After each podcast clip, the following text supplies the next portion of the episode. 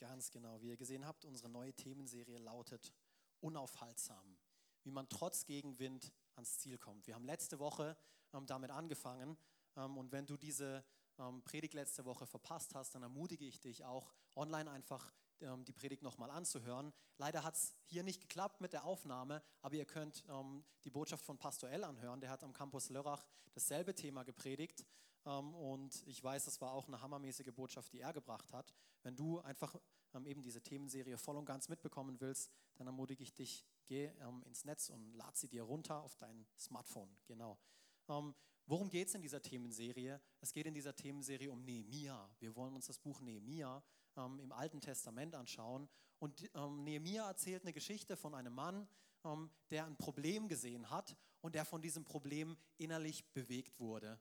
Er wurde bewegt, etwas zu unternehmen. Nehemia war ein Mann der Tat. Er wurde aktiv, anstatt in Selbstmitleid oder in Jammer, in Gejammer oder ähm, in Kritik zu verfallen, ähm, sondern er ist wirklich aktiv geworden.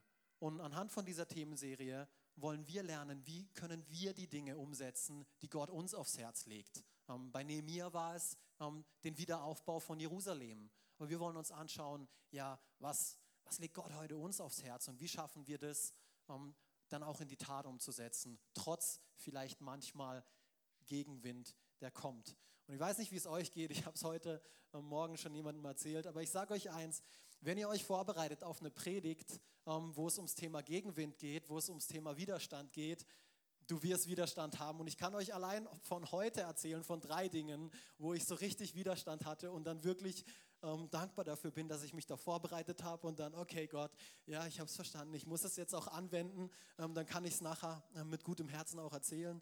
Ähm, allein heute sind drei Dinge passiert, wo ich nur gedacht habe, wow, muss das sein? War das jetzt nötig? Aha. Weil Widerstand kommt.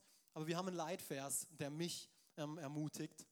Und ich will euch damit auch Mut zusprechen. Und zwar im Nehemiah 6 ähm, sehen wir, ähm, wie das Endergebnis von ja, diese, dieser Motivation ausgesehen hat, die, der, der Nehemia nachgegangen ist. Und zwar war das, die Mauer wurde nach 52 Tagen am 25. des Monats Elul, was ist der Monat Elul? Oktober, fertig. Als unsere Feinde aus den Völkern ringsum hörten, als sie das hörten, bekamen sie Angst und verloren allen Mut. Denn sie erkannten, dass unser Gott uns geholfen hatte. Und wenn du hier zum allerersten Mal da bist oder das letzte Mal verpasst hast, dann möchte ich dir einfach auch kurz helfen mit einer kurzen Vorgeschichte und ein bisschen Hintergrundinformationen darüber, ähm, ähm, eben, wie wir denn eigentlich bis zu Nehemiah kommen. Ähm, und unter anderem fängt es ziemlich am Anfang der Bibel fängt es damit an, dass Gott einen Bund mit Abraham schließt. Circa 1900 Jahre vor dem Buch Nehemia geht es da los. Ähm, und er hat einen Bund mit ihm geschlossen, weil er durch Abraham ähm, die ganzen Völker dieser Erde segnen wollte. Das war sein Plan. Er musste mit irgendjemandem anfangen und Gott wollte mit Abraham anfangen, weil er gehorsam war. Und dann, als zweites, was ist passiert? Kommen wir weiter. Ähm, sein Volk, was aus Abraham entstanden ist, kam in die Gefangenschaft unter den Ägyptern. Ihr kennt diese Geschichte vielleicht alle. Eben, sie wurden versklavt, sie waren in der Gefangenschaft in Ägypten und Gott rettet sein Volk letztendlich durch Mose und schließt erneut einen Bund mit seinem Volk. Was macht Israel? Vergisst Gott. Israel vergisst Gott. Und dann, was ist die Folge davon? Die Folge davon ist, die Assyrer verschleppen zehn von den zwölf Stämmen Israels.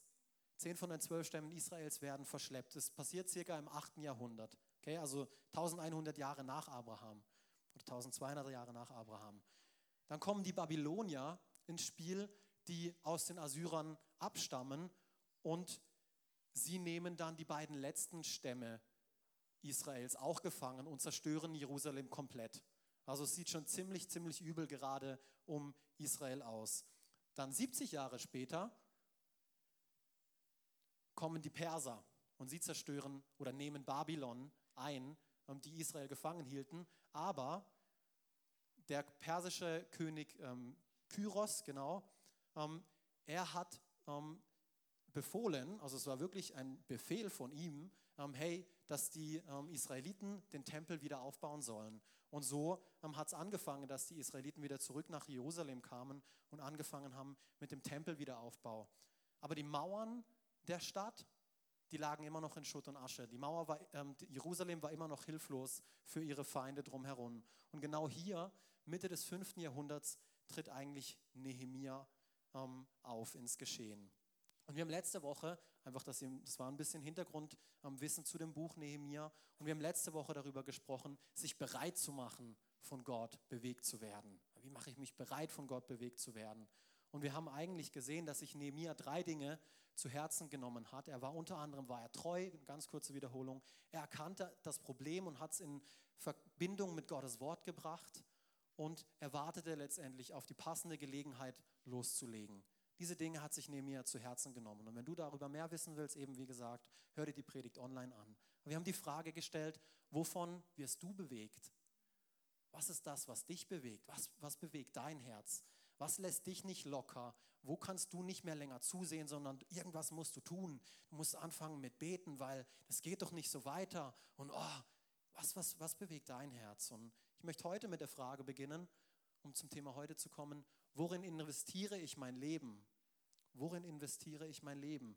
Welche Dinge nehmen zurzeit am meisten Kraft, am meisten Zeit und am meisten Anstrengung in deinem Leben ein? Und wir sehen anhand von Nehemia, er war jemand, der sein Leben in ein lohnendes Ziel investiert hat. Er war bereit, sein ganzes Leben dem zu widmen, dem zu opfern. Eben, er war angesehen, er war ein Mundschenk, haben wir uns angeschaut. Er war ein Mundschenk beim König. Das heißt, er hatte eine sehr vertrauensvolle Position, aber er war bereit, sich davon bewegen zu lassen, davon, dass das Volk Israel immer noch keine Mauern hatte, dass es immer noch schutzlos ausgeliefert war. Und es hat ihn nicht mehr Ruhe, in Ruhe gelassen. Er war, oh nein, ich kann nicht, ich, ich kann nicht, ich muss was tun, ich muss beten. Und dann letztendlich hat er sich ans Werk gemacht und hat angefangen, die Mauer zu bauen. Und ähm, was Nehemiah erkannt hat, ist, die beste Investition, die er je tätigen kann und die auch wir je tätigen können, ist letztendlich ins Reich Gottes. Ist ins Reich Gottes. Und es sagt uns Matthäus, Matthäus 6 lesen wir das auch, in Matthäus 6, Vers 33, wenn ihr für ihn, also für Gott lebt, das Reich Gottes zu eurem wichtigsten Anliegen macht, wird er euch jeden Tag geben, was ihr braucht. Ich weiß nicht, wie es euch geht, aber ich habe mir die Frage gestellt, ja, aber was bedeutet es denn, ins Reich Gottes zu investieren oder das zu meinem Anliegen zu machen? Was ist das Reich Gottes? Das Reich Gottes ist doch der Himmel, oder? Und ah, was, was, was bedeutet es? Aber eigentlich bedeutet es nichts simpler wie investiere in Menschen. Investiere dein Leben in Menschen. Warum? Was ist Gottes wichtigstes Anliegen? Gottes wichtigstes Anliegen sind Menschen. Er hat in uns investiert. Er hat seinen Sohn gegeben, Jesus, damit wir Leben haben. So, wir sind ihm wichtig. Jeder Einzelne, der heute Morgen hier sitzt, ist Gott wichtig. Jeder Einzelne von euch. Vielleicht denkst du, ja, nee, du weißt nicht, was ich getan habe. Ja, ich weiß es nicht. Du weißt auch nicht, was ich getan habe. Aber ich habe annehmen dürfen, hey, dass, dass Gott mich liebt, bedingungslos, dass ich ihm wichtig bin. Und das hat mein Leben so verändert. Und ich bete, dass das auch euer Leben verändert. Und das ist der Grund, warum Gott auch die Gemeinde geschaffen hat. Das soll der Ort sein, an dem lebensspendende Beziehungen stattfinden. Deswegen gibt es die Gemeinde. Deswegen haben wir unter anderem Connect-Gruppen, das Dream Team, Gottesdienste, Veranstaltungen. Wir entwickeln Leiter. Ähm, warum machen wir das? Ja, warum, warum schauen wir auf Lichter? Warum schauen wir auf fetzige Musik? Oh, das ist alles toll, oder? Aber letztendlich, wir machen nur, wir versuchen nur einen Rahmen zu kreieren, in dem Beziehungen entstehen können. Deswegen all das, was wir tun. Weil darum geht es. Es geht um Beziehungen. Gott geht es um Beziehungen, dass gesunde Beziehungen entstehen können. Und ich glaube, dass drei Punkte wirklich nötig sind, um sich mit vollem und mit ganzem Herzen in etwas zu investieren. Ähm, zwei von den drei Punkten werden wir erst nächste Woche anschauen. Das ist einmal Leidenschaft und Vision. Das werden wir nächste Woche anschauen, also verpasse es nicht. Und heute der dritte Punkt, den wir alle lieben, haltet euch fest, Ausdauer. Ausdauer. Oh. Sag mal zu deinem Nachbarn Ausdauer. Ausdauer, genau, Ausdauer. Und ich möchte einfach meine Predigt, falls ihr, falls ihr mitschreibt, möchte ich sie nennen, wie besiege ich Entmutigung? Wie besiege ich Entmutigung? Ich weiß nicht, wie es euch geht, aber ich bin eine Person, ich bin sehr leicht zu begeistern. Ich mag Veränderungen, ich mag Neues. Alles super, okay? Kaum habe ich etwas, oh, da will ich schon wieder was Neues. Ich bin leicht zu begeistern. Ich bin leicht, oh, ich will nach vorne preschen und ich will tun und ich will machen. Ähm, ich will Dinge anfangen. Wem geht es auch so? Wer ist auch jemand, der Veränderung mag? Okay, danke für eure Ehrlichkeit. Danke. Aber wer von euch weiß auch, dass es eine Sache ist, etwas anzufangen und eine ganz andere, das auch zu beenden? Es ist was ganz anderes, oder? Es ist super zu heiraten, aber man sollte das auch durchziehen bis zum Schluss, oder? Wäre nicht schlecht, wenn du keine 20 Ehen hast, weil du immer wieder eine neue angefangen hast. Hey, und das gibt's. Ich bin nicht hier, um äh, zu, zu urteilen, verstehe mich nicht falsch. Ähm, aber ich glaube, wir sind nicht dazu geschaffen, immer nur Dinge anzufangen, sondern Gott will auch, dass wir Dinge vollenden, dass wir Dinge beenden und dass wir die siegreich vollenden. Weil ich bin der Meinung, nicht nur ich bin der Meinung, ähm, die Bibel sagt ganz klar eben, es ist egal, wo du startest. Entscheidend ist, wie du, wie du endest. Das ist entscheidend in Gottes Augen. Und wir lesen hier nämlich im Nehemia, um das Ganze wieder mit der Themenserie zu verknüpfen, Nehemia 2, Vers 18.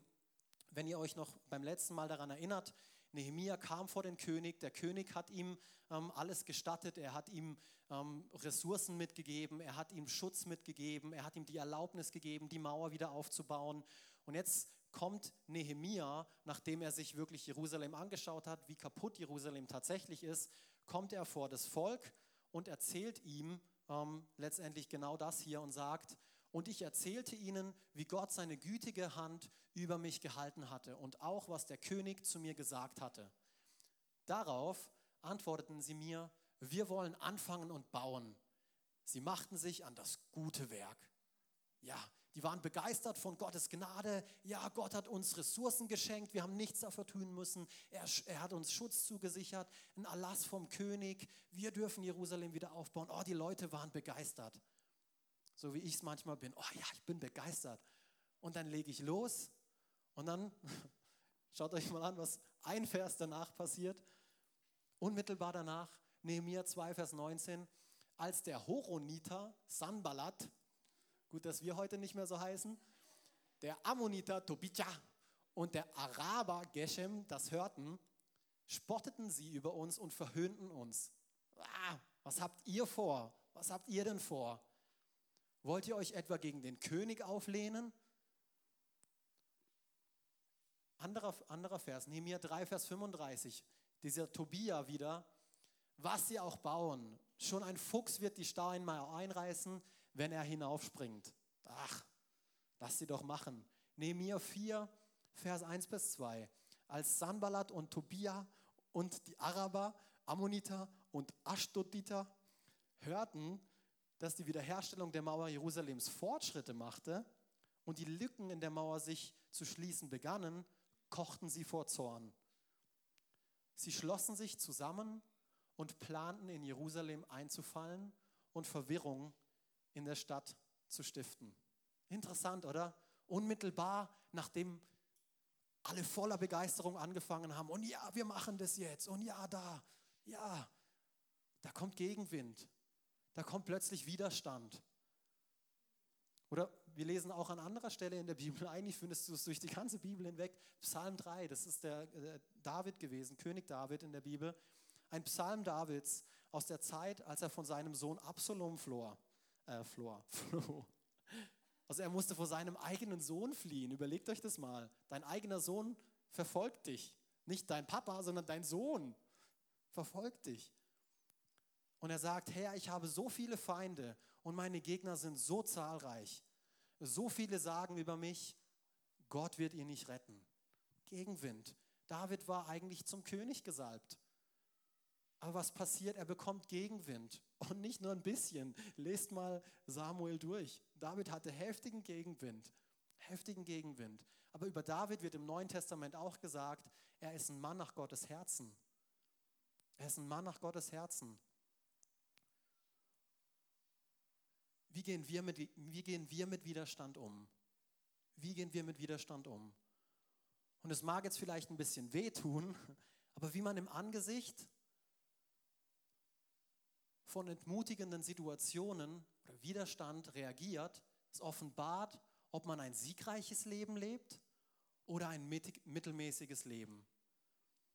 Widerstand ist meistens ein Prüfstein, der unsere Herzenshaltung offenbart. Wenn Widerstand kommt, hören wir auf, werfen wir plötzlich alles hin. Ja, eben, ja, wir haben gut angefangen und wir haben es versucht und ach, nee, jetzt will ich nicht mehr. Jetzt ist es zu schwer, jetzt ist es, nee, nee, jetzt ist gut. Im Leben wird es Widerstand geben. Wenn wir unser Leben wirklich für Gott leben, dann wird Widerstand kommen. Ist auch ganz logisch, weil wir werden Gebiet einnehmen von jemand anderem und dem gefällt es überhaupt gar nicht. Der hat überhaupt gar keine Lust, dass er Gebiet verliert. Von wem spreche ich? Ich spreche vom Teufel. Er sieht es nicht gern, wenn wir in unserem Leben unaufhaltsam vorwärts gehen. Er mag das überhaupt gar nicht. Er fand es schrecklich, als Nehemia angefangen hat, Jerusalem wieder aufzubauen. Für ihn war das schrecklich. Der war, wisst ihr, wie der gejubelt hat, als Jerusalem zerstört wurde? Und dann kommt jemand und will das wieder anfangen, nach so vielen Jahren. Das fand er nicht toll. Genauso findet er es schrecklich, wenn du bereit bist, an deiner Ehe zu arbeiten.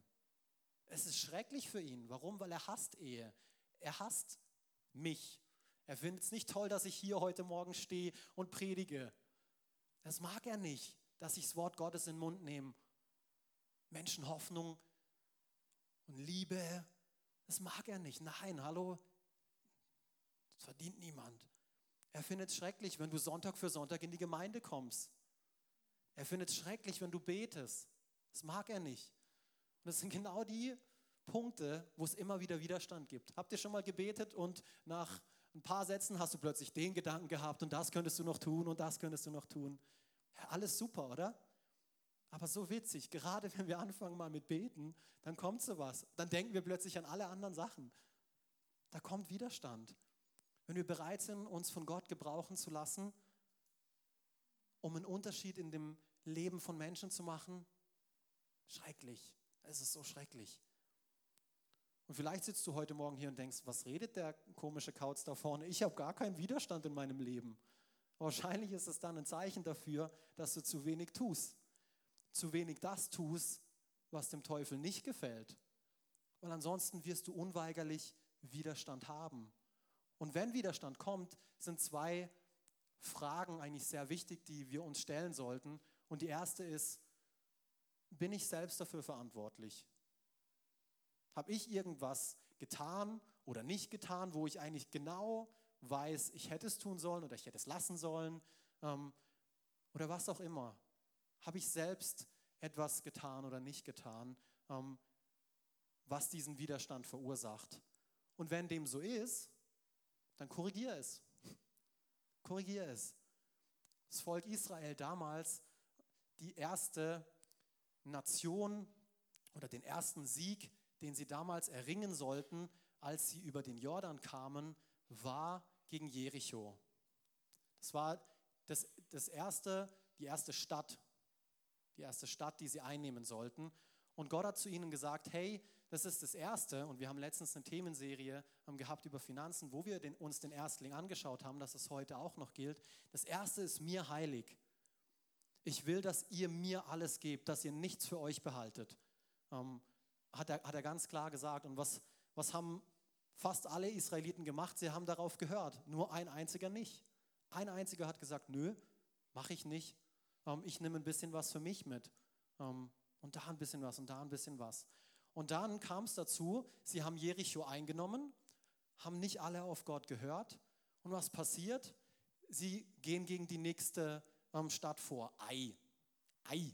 So ein kleines Kaff, ähm, wo die Botschafter gesagt haben, ha, zwei bis 3.000 Männer, die reichen, die reichen locker aus. Das schaffen wir, die besiegen wir locker mit zwei bis 3.000 Männern.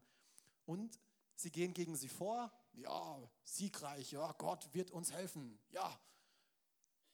Und dann kurz darauf fliehen sie ähm, vor ihnen. Sie wurden geschlagen.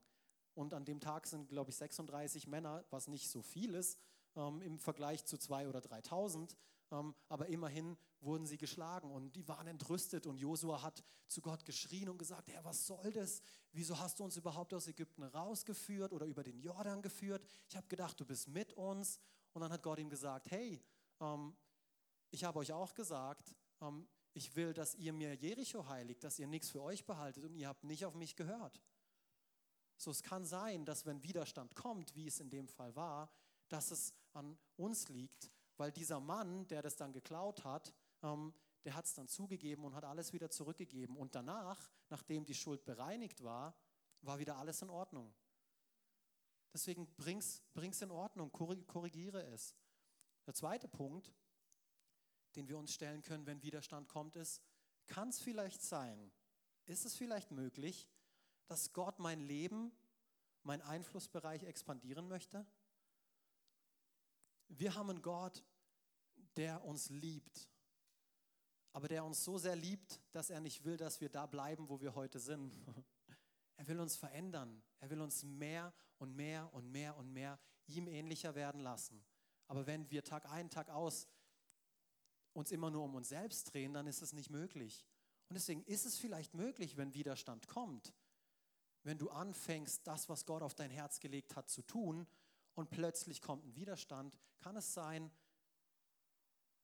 dass diese Entmutigung nicht deswegen da ist, weil Gott dein Leben expandieren will, deinen Einflussbereich? Aber eins ist ganz klar, umso größer dein Einflussbereich ist, umso eine größere Zielscheibe bist du auch für den Teufel. Und mir hat mal jemand gesagt, damals, der, als ich in der Jugend in, ähm, am Campus Lörrach noch war, einer aus der Leiterschaft hat zu mir immer gesagt, higher level, higher devil. Ähm, und es ist wirklich so. Ähm, je mehr Einfluss du hast in deinem Leben, desto mehr wirst du Widerstand haben. Je mehr du versuchst, dein Leben Gott ganz hinzugeben, desto mehr Widerstand wirst du haben. Und einige benutzen das als Ausrede, um ihr Leben weiterhin klein zu leben.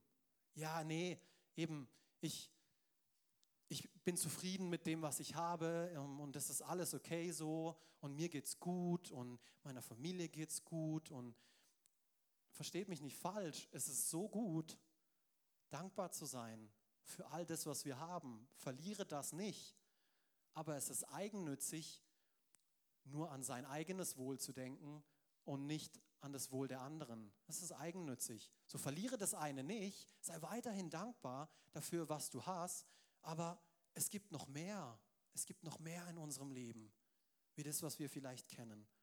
Und fast jedes Mal, wenn wir ein Sommercamp von uns aus der Gemeinde veranstalten, gibt es für Jugendliche, 14 bis 21 ist es komplett voll dieses Jahr schon, ähm, gibt es Widerstand. Ich war jahrelang in der Leiterschaft dort von diesen Teams und wirklich fast jedes Jahr haben wir Widerstand erlebt. Jahre, ich weiß, zehn Jahre machen wir das schon oder wie lange machen wir Sommercamps schon oder vielleicht sogar länger. Aber fast jedes Jahr gab es Widerstand. Aber warum tun wir das dann überhaupt noch? Warum machen wir das dann überhaupt noch, wenn es Widerstand gibt? Ist es überhaupt noch Gottes Wille, wenn es plötzlich schwierig wird, wenn es Widerstand gibt, wenn es mal nicht so läuft, wie wir es geplant haben, ah, dann kann es nicht mehr Gottes Wille sein. Gott hat mir doch verheißen, dass alles easy wird, oder? Ach, nee, weißt du, vielleicht sollten wir es einfach nicht so groß aufziehen. Wir ziehen das alles ein bisschen zu groß auf. Das, das muss alles gar nicht sein. Das ist nicht nötig und das ist nicht nötig. Ach, weißt du was? Komm, wir lassen es doch ganz bleiben, weil es ist einfach ein zu großer Aufwand. Es ist einfach zu viel Arbeit. Ähm, ich, ich, ich lasse es, ich, komm, wir lassen es ganz bleiben. Ähm, wir sind eh ein bisschen weniger gerade in der Leiterschaft. Ähm, komm, wir suchen uns irgendwas anderes, wo wir unsere Ressourcen ein bisschen besser einteilen können. Komm, wir lassen es ganz bleiben. Nein, niemals. Das werden wir nie machen. Das werden wir nie machen. Mein Leben wurde von so einem Sommercamp verändert. Und wenn es nur deswegen war, ah, es ist es wert. Der Widerstand ist es wert, weil gerade in diesem Widerstand zeigt Gott sich so mächtig. Ich kann euch Zeugnis über Zeugnis über Zeugnis erzählen, wie er gerade in diesen Situationen, wo Sachen passiert sind, wow, ähm, aber da hat er sich gezeigt und da geben am ersten Abend plötzlich fünf Leute gleich mal ihr Leben Jesus und ähm, einfach, wo so viel Widerstand im Vorhinein schon da war und dann teilweise auch auf dem Camp und ähm, nach dem Camp teilweise sogar noch, nach Wehen vom Camp, wo man dann sich nur denkt, wow, warum, warum, warum passiert das eigentlich? Aber der Feind hat kein Interesse daran, dass du weiter Gebiet von ihm eroberst, weiter Menschen von Jesus erzählst, weiterhin einen Unterschied machst, indem du einfach ein Leben lebst, das Jesus widerspiegelt. Das möchte er nicht. Und solange wir das Handtuch nicht schmeißen, solange wir unseren Kopf nicht in den Sand stecken und Gott wirklich erlauben, Gott zu sein, werden wir es auch dies, durch diesen Widerstand schaffen. Wir werden es schaffen. Ich bin heute hier, um jemanden von euch zu sagen, hey, mach weiter. Mach weiter da, wo du gerade dran bist. Gib nicht auf, nur weil es schwierig ist. Vielleicht denkst du, ja, es ist nicht nur schwierig, es ist unmöglich. Wenn du weißt, denk daran zurück, wann du, wo du angefangen hast. Denk da an deine erste Begeisterung zurück, die dich, oh, die dich bewegt hat. Hat sich daran was geändert? Nee, ist eigentlich dasselbe, aber wir lassen uns vom Widerstand aufhalten. Und deswegen mach weiter, mach weiter. Ich, glaub mir, ich weiß, wie es ist. Wie gesagt, ich habe heute drei Sachen erlebt. Wir sagen jetzt können, okay, nein, jetzt ist gut, irgendwann reicht es auch mal. Hätte es nicht eine Sache sein können, oh, dann kommt gleich drei. Aber der Vers hat mir geholfen. Römer 8, Verse 37. Und Römer 8 ist so ein gewaltiges Kapitel. Aber trotz all dem, trotz all dem, und setz in dieses trotz all dem genau deine Herausforderung ein. Genau das, was dein Widerstand ist. Genau das, wo du kurz vorm Handtuch werfen bist. Genau das, wo du sagst, nee, jetzt reicht's, jetzt langt's, es ist genug. Tragen wir einen überwältigenden Sieg davon durch Christus der uns geliebt hat. Und das ist so wichtig. Diese Komponente ist entscheidend. Durch Christus tragen wir diesen überwältigenden Sieg davon. Wir alleine, wir schaffen es nicht. Ich, ich schaffe es nicht. Ich schaffe es wirklich nicht. Aber durch Christus ist das alles möglich. Wir tragen einen überwältigenden Sieg durch ihn davon. Noch ein Vers. Philippa 4, Vers 13. Denn alles außer ist mir möglich durch Christus, der mir die Kraft gibt, die ich brauche. Irgendwas stimmt nicht, oder? Hoffentlich sagt jetzt jemand was. Was, was machst du mit der Bibel, Kerle? Nee, aber warum habe ich das so hingeschrieben? Weil ich glaube, das ist das, was wir manchmal zu Gott sagen. Gott, ich mache alles, außer, jetzt trag hier auch wieder irgendwas ein, wo du keine Lust drauf hast. Gott, ich mache alles bis zu diesem Punkt, außer, trag dein Ding ein, ich trage meine ein, okay? Ich habe auch meine Bereiche. Nein, Gott, das kann ich jetzt aber nicht machen. Letztens habe ich auch wieder einen Moment gehabt, wo ich gemerkt habe, oh, der Heilige Geist ähm, sagt mir eigentlich, dass ich das jetzt tun soll. Und ich plötzlich kamen fünf Ausreden in mir hoch, warum ich es nicht tun soll. Gleich fünf Stück waren da. Also habe ich alle aufgezählt. Doc, doc, doc, doc. Okay. Und ich habe nicht gehört. Ich habe nicht gehört. Aber ich wusste eigentlich, ich soll es tun. Ähm, und hier, wir, wir klammern Christus aus weil wir machen es. Mir ist es möglich. Ich muss es irgendwie alleine schaffen. Aber nein, ich mag den Vers viel mehr. Denn alles ist mir möglich durch Christus, der mir die Kraft gibt, die ich brauche. Amen, genau. Alles ist mir möglich durch Christus, der mir die Kraft gibt, die ich brauche.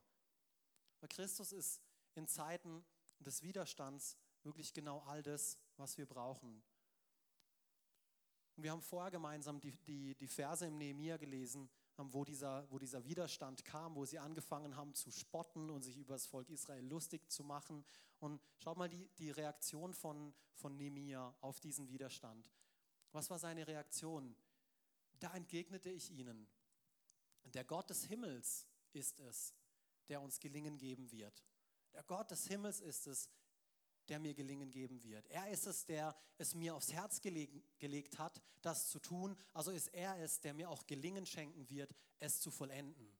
Der Gott des Himmels ist es. Und wir, seine Diener, auch hier diese Herzenshaltung ist wichtig, wir, wir sind Gottes Diener, werden ans Werk gehen und bauen. Wir werden ans Werk gehen und bauen. Für Gott, nicht für irgendjemand anderes, sondern wir, wir tun es für Gott. Warum? Weil er so barmherzig zu uns gewesen ist. Weil er so barmherzig zu uns gewesen ist. Der Gott des Himmels ist es, der uns gelingen geben wird. Der Gott des Himmels ist es, der dir gelingen geben wird.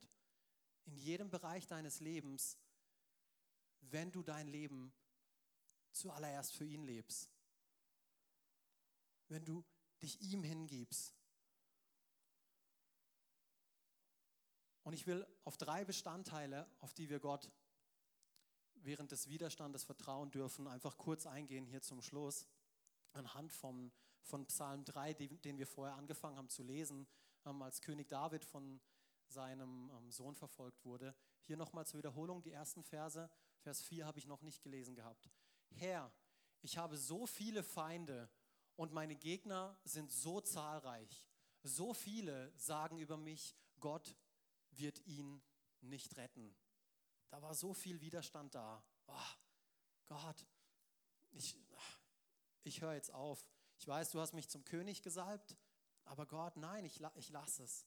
Ich lasse es. es. Es ist einfach zu viel. Mein eigener Sohn verfolgt mich. Was soll denn der Mist? Hallo? Hättest du dir nicht was Besseres überlegen können? Mein eigener Sohn verfolgt mich. Aber hier der entscheidende, die entscheidende Wendung. Und ich liebe das, wie es David in den Psalmen, manchmal kommt er mir ein bisschen ähm, zweigeteilt vor, oder? Wenn ihr die Psalmen so lest, in einem Moment schreit er zu Gott, aber er besinnt sich immer wieder, hier am Ende dann, ähm, wie, wie er es hier im Vers 4 tut. Doch du, Herr, umgibst mich mit deinem Schutz, du bist meine Ehre und du richtest mich auf. Gott, du, Herr, du bist mein Schutz, du bist meine Ehre und du richtest mich auf. Der erste Punkt, Gott ist unser Schutz. Gott ist unser Schild, unsere, unsere Rückendeckung. Und wir blicken auf ihn. Er beschützt uns. Wir brauchen uns keine Sorgen machen. Psalm 91, lies diesen Psalm. Wenn 10.000 neben dir fallen, dir wird, dich wird kein Unglück treffen. Dich wird kein Unglück treffen. Gott ist unser Schild, er ist unser Schutz. Und nicht nur für uns, auch für unsere Familie. Wenn du Familien hast, dann machst du dir nicht nur um dich selber Sorgen, sondern auch um deine Kinder und um die und um die. Aber er ist unser Schutz. König David sagt auch, Gott ist meine Ehre. Meine Ehre, Gott, hm, was bedeutet denn Ehre? Aber eigentlich in Gottes Gegenwart ist jedes Problem im Vergleich plötzlich winzig. Gott ist so groß, wenn wir vor ihn kommen, wenn wir hier im Lobpreis einfach erkennen, egal wie die Woche war, Gott, ich hebe jetzt meine Hände, ich gebe mich dir hin, ich singe diese Lieder mit vollem Herzen mit, auch wenn ich sie nicht kenne, ähm, wenn ich die Melodie nicht mag, wenn es mir zu laut ist, ist mir egal. Gott, ich gebe mich dir hin mit vollem Herzen. Ich ehre dich und plötzlich ist Gott in unserem, in unserem Leben so groß, dass die ganzen Probleme winzig sind. Probleme sind plötzlich alle so klein und oh, Gott ist unsere Ehre. Der dritte Punkt. Gott ist der, der mich aufrichtet. Gott ist der, wenn wir wieder irgendwelchen Widerstand erleben und den Kopf hängen lassen, oh Mann, musste das jetzt sein? Wirklich? Hallo? Schon wieder? Aber Gott ist es, der uns aufrichtet. Gott richtet unseren Kopf nach oben. Er macht uns Mut. Er, er spricht uns Mut zu. Egal wie deine Situation aussieht. Er möchte dich heute Morgen ermutigen, nicht aufzugeben. Weil es ist der Teufel, der Freude daran hat und der dich versucht zu entmutigen. Und noch etwas und noch etwas und noch etwas. Deswegen ist es so wichtig zu verstehen, dass wir den Sieg haben in Jesus Christus, durch Jesus Christus, nicht aus unserer eigenen Kraft. Und Menschen versuchen das in dieser Welt die ganze Zeit aus ihrer eigenen Kraft heraus. Und noch mehr. Und hier noch eine Weiterbildung. Und da noch das. Und das noch. Aber irgendwann ist das alles nicht mehr da. Irgendwann gibt es kein Porsche mehr. Irgendwann gibt es kein Häusle mehr. Und was ist dann entscheidend? In was haben wir uns unser Leben dann investiert? Haben wir unser Leben in Menschen investiert, dass wenn wir nicht mehr da sind, dass sie davon profitieren? Oder haben wir unser Leben in Dinge investiert, die irgendwann eh nicht mehr da sind, die nicht mehr wichtig sind, die nicht mehr wertvoll sind? Gott ist es, der uns aufrichtet. Er möchte in jeder Situation Hoffnung spenden. Das ist das, was David erlebt hat, immer wieder, indem dass er vor ihn gekommen ist. Und hey, wenn ihr gerade eine Situation durchmacht, die schwer ist, dann geht vor Gott und sagt es ihm. Seid, macht es so wie David und fragt Gott, was, was ist hier los? Hallo? Es kann doch nicht sein. Mein eigener Sohn rennt gegen mich. Gott, wo bist du? Es fühlt sich so an, als bist du so weit weg. Nee, aber er ist nicht weit weg, er ist nah. Wir lesen in der Bibel, Gott naht sich denen, die sich ihm nahen. Aber das ist genau das, was wir manchmal nicht tun. Im Widerstand werfen wir das Handtuch und dann laufen wir weg. Nein, jetzt reicht's. Jetzt habe ich Schnauze voll. Der Mensch hat mich, das ist das vierte Mal schon gewesen. Hallo? Wann versteht er es endlich? Jetzt, jetzt reicht's. Wir werfen das Handtuch. Und in dem Moment entfernen wir uns von dem, wo wir eigentlich angefangen haben, drauf zuzugehen. Was uns eigentlich am Anfang noch begeistert hat. Aber der Widerstand, ach okay, ja gut, ich habe es versucht. Hey, der Wille zählt, oder? Das ist doch alles, der Wille zählt. Der Wille war da. Nein, sorry, es ist super, ähm, dass ein Wille da ist. Aber lass uns das auch beenden was wir anfangen. Und ich habe letztens eine Predigt von einem Pastor gehört und der hat dann ganz klar auch gesagt, hey, ähm, mich hat mal jemand gefragt, warum gibst du den Leuten nicht deine Handynummer? Und es ist ein Pastor von, 20 von einer 20.000 äh, Mitgliedergemeinde und dann hat er kurz gewartet, eins, zwei, drei. Okay, hast du es jetzt verstanden, warum ich den Menschen nicht meine Handynummer gebe? Weil wenn ich ihnen meine Handynummer gebe, dann habe ich eine Verpflichtung, ähm, dass wenn sie mir anrufen, dass ich für sie da, dass ich für sie da bin. Und wenn ich jetzt 20.000 Menschen meine Handynummer gebe und 20.000 Anrufe bekomme, hey, dann komme ich zu gar nichts mehr. Dann mache ich mein Handy aus, dann wirf ich es weg. So, er hat zu gewissen Dingen klar Ja gesagt und zu gewissen Dingen hat er aber auch klar Nein gesagt, weil er wusste, hey, nee, ähm, das, ist, das ist jetzt nicht das Richtige das ist nicht das Richtige. Ähm, und auch trotzdem bekommt er Widerstand. Trotzdem kommt er immer wieder an seine Grenzen. Aber er weiß, okay, gut, es ist es wert. Weißt du heute Morgen, dass es dir wert ist, was du tust? Sind die Dinge, die du in deinem Leben tust, die ich in meinem Leben tue, sind die Dinge der Widerstand wert? Und vielleicht bist du heute Morgen zum ersten Mal hier oder bist schon immer mal wieder mitten in eine Gemeinde gekommen, ähm, aber hast dich bisher, ähm, hast dich bisher immer ähm, gewehrt gegen Gott. Du hast dich gewehrt gegen das, was dir die unterschiedlichsten Menschen ähm, vorgelebt haben oder gezeigt haben oder was du auch heute gehört hast. Du wehrst dich ähm, gegen irgendetwas verzweifelt, weil es dir irgendwie nicht passt. Ähm, aber ich eben möchte ich ermutigen, eben werde ich nicht dagegen, werde ich nicht in dem Moment, in dem Jesus versucht, sich auszustrecken und in dem er versucht, zu deinem Herzen zu sprechen ähm, und wirklich dir zu begegnen. Erlaube es ihm in deinem Leben ähm, einen Unterschied zu machen. Und ich möchte euch hier ganz zum Schluss einfach bitten, eure Augen zuzumachen. Ähm, das ist immer ein persönlicher Moment. Und ich spreche hier zu all den Leuten, die noch nie eine Entscheidung für Jesus getroffen haben, die sich wirklich gewehrt haben, die ihm Widerstand geleistet haben und gesagt haben, nee, bis hierhin und nicht weiter. Ähm, und wenn du noch nie in deinem Leben eine Entscheidung für Jesus getroffen hast, dann möchte ich dir jetzt die Gelegenheit geben, einfach mit mir gemeinsam, mit uns gemeinsam als Gemeinde eine Entscheidung zu treffen für diesen Jesus, der dir in jeder Situation deines Lebens beistehen möchte, der dir Hoffnung gibt, der dich nicht im Stich lässt. Und wenn es dich betrifft, dann möchte ich dich einfach ganz kurz herausfordern, kurz die Hand zu heben, damit ich sehe, damit ich weiß, dass du gemeint bist. Dann kannst du sie auch wieder runternehmen.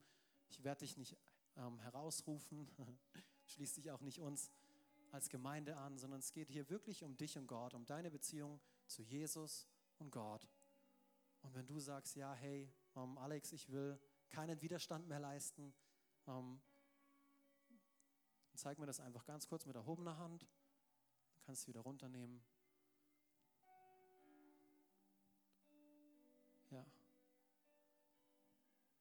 Und wenn du sagst, es gibt vielleicht einen Bereich in deinem Leben, wo du gemerkt hast, ja, da war ich rebellisch, da habe ich Widerstand geleistet. Ähm, da habe ich Gott gesagt, hey Gott, bis hierhin und nicht weiter. Oder Gott, alles ist mir möglich, außer. Und ich werde die Frage nicht stellen, ähm, weil ich glaube, wir alle haben diese Bereiche. Wir alle haben solche Bereiche. Ähm, und es ist okay. Das ist okay, aber lass uns heute Gott ein bisschen mehr geben. Ein bisschen mehr Autorität in unserem Leben. Ich will Gott heute mehr an mich heranlassen. Und ich möchte für euch beten und für mich.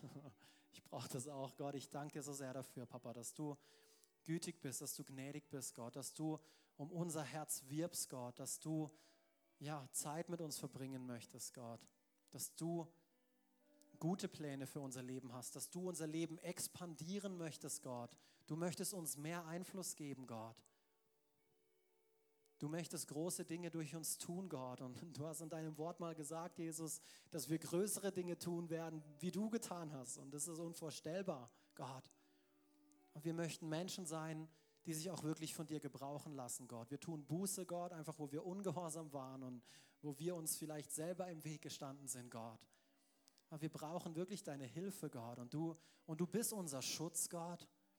Du bist unsere Ehre in, im Vergleich zu dir sind alle Probleme gering. Und deswegen müssen wir immer wieder vor dich kommen, in deine Gegenwart, Zeit mit dir verbringen. Beziehung leben, Gott. Hilf uns dabei, Gott, zu den richtigen Dingen Ja zu sagen und zu anderen Dingen Nein zu sagen, Papa.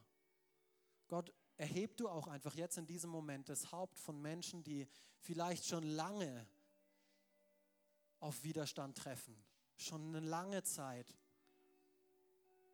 Gott, dir ist nichts unmöglich, Papa. Und ich bete in diesem Moment einfach für, für Freisetzung, Gott, für die Kraft, die es braucht, Gott, einfach durch diesen Widerstand durchzugehen, Gott. Ich danke dir, dass du bei jedem einzelnen Menschen auch in der kommenden Woche bist, Gott, und in der Woche danach und in der Woche danach und in der Woche danach, Gott. Du gehst mit uns, du führst und leitest uns, Heiliger Geist. Und wir sind so dankbar dafür, dass wir dich kennen dürfen. In Jesu Namen. Amen. Amen.